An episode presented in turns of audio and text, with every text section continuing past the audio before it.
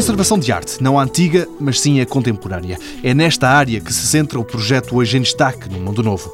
Patrícia Moreira é a coordenadora do trabalho. Ela explica porque é que está preocupada com as obras recentes. Quando imaginamos arte contemporânea, estamos a falar de uma variedade de meios. Temos muitas técnicas, muitos materiais, muitas vezes misturados, técnicas diferentes para o mesmo objeto artístico. E isso, que no fundo é aquilo que torna a arte contemporânea tão especial, é precisamente aquilo que cria a sua vulnerabilidade.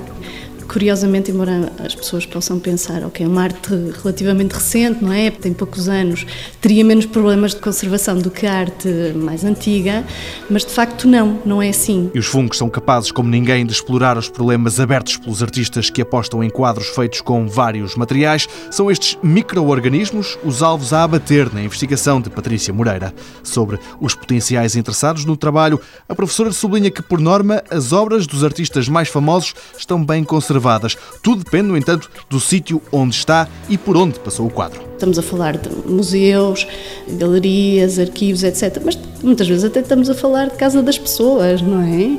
Ou até de objetos que estão no exterior.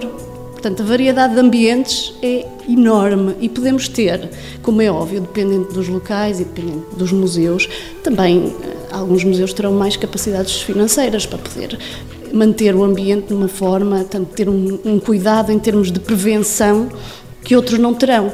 Mas a realidade é que mesmo alguns museus com boa capacidade financeira e que têm cuidados, mas às vezes também se deparam com problemas. E o trabalho é combater essa biodegradação, conceber estratégias para determinar quais são os fungos a combater, mas também ajudar a prevenir os problemas. Nós estamos a, a trabalhar em várias frentes, sim, de facto. A primeira acho que é muito relevante, estamos a tentar inicialmente conhecer o que é que está a crescer nos quadros. E, portanto, em termos até de podermos eh, mais facilmente desenhar uma estratégia de prevenção e também uma estratégia de tratamento, esse é o ponto de partida.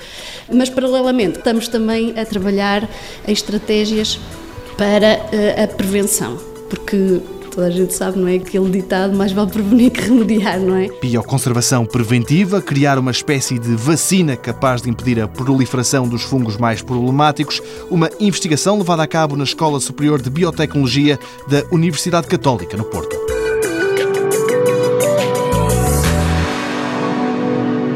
Mundo Novo, um programa do Concurso Nacional de Inovação BSTSF.